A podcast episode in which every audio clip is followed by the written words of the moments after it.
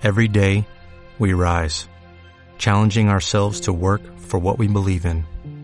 At U.S. Border Patrol, protecting our borders is more than a job, it's a calling. Agents answer the call, working together to keep our country and communities safe. If you're ready for a new mission, join U.S. Border Patrol and go beyond. Learn more at cbp.gov/careers. Manual de Ocupación, capítulo 1. Introducción. Punto 2. La postura de los autores ante esta situación.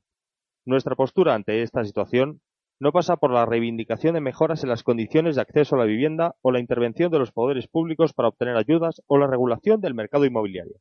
Consideramos que la acción del poder político no es más que el reflejo de los intereses de las empresas inmobiliarias y constructoras, que son los intereses del propio poder, ya que estas medidas tomadas para resolver la penosa situación no son más que botes de humo lanzados con la intención de crearse una imagen de falsa solidaridad con los desfavorecidos y de simular que pretenden amortiguar las desigualdades sociales.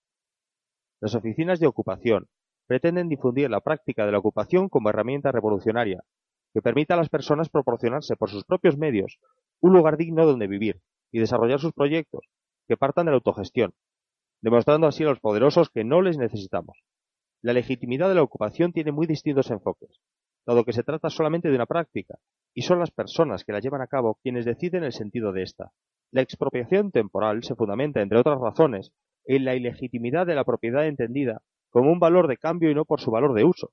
En otras palabras, la propiedad de un inmueble que se encuentra abandonado a la espera del momento oportuno para obtener el máximo beneficio es un lujo en una sociedad en la que millones de personas se dejan la vida en el trabajo para poder pagar los desorbitados precios de un mercado inflado por una especulación del ladrillo. Este manual no pretende de modo alguno ser la única referencia de la ocupación en Madrid, puesto que esta es tan antigua como la humanidad, y expertos hay tantos como personas que ocupan. Nuestra intención es difundir y socializar el conocimiento acumulado, así como prestar asesoramiento técnico a los grupos o personas individuales que decidan ocupar. Desde el nacimiento de las oficinas de ocupación en Inglaterra y Holanda durante la década de los 70, estas han proliferado en distintas ciudades y han realizado a lo largo de estas décadas una importante tarea de asesoría y apoyo. En Madrid, las distintas oficinas existentes han establecido horarios de atención en algunos centros sociales ocupados para dar este mismo servicio a las personas interesadas. Podéis obtener más información en la página web www.ocupatutambien.net.